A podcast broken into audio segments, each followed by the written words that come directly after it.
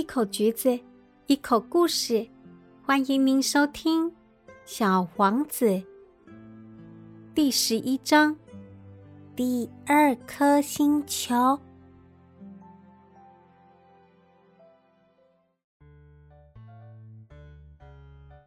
第二颗星球上住着一个爱慕虚荣的人。哦哟，一个崇拜我的人来了。这个虚荣的人一见到小王子，老远就喊起来。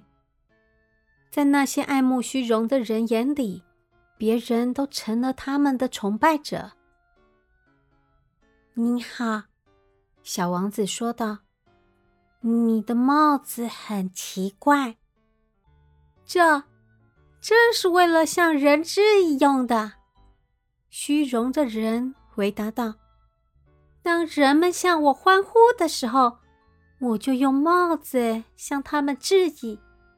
可惜，没有一个人经过这里。小王子不解其意道：“啊，是吗？”虚荣的人向小王子建议说：“嗯，那个，你用一只手去拍另一只手。”就这样，哎，没错，没错，就这样，啊哈，对，拍快点，小王子就拍起巴掌来，这位爱慕虚荣的人就谦逊的举起帽子向小王子致意。小王子心想，这比访问那位国王有趣，于是他又拍起巴掌来。虚荣者又举起帽子向他致意。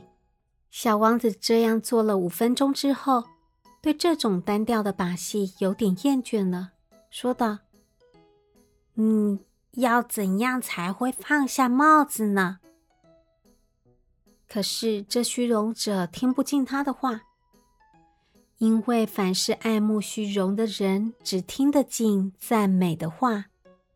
他问小王子。你真的仰慕我吗？仰慕是什么意思？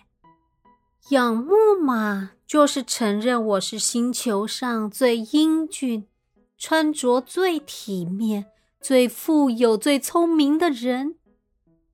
可是，您的星球上只有您一个人啊！你就让我高兴高兴，还是仰慕我一下吧。小王子轻轻的耸了耸肩膀，说道：“我仰慕你，可是我不懂，这有什么让你值得高兴的呢？”于是，小王子就离开了。小王子在路上自言自语的又说了一句：“大人们果然十分奇怪。”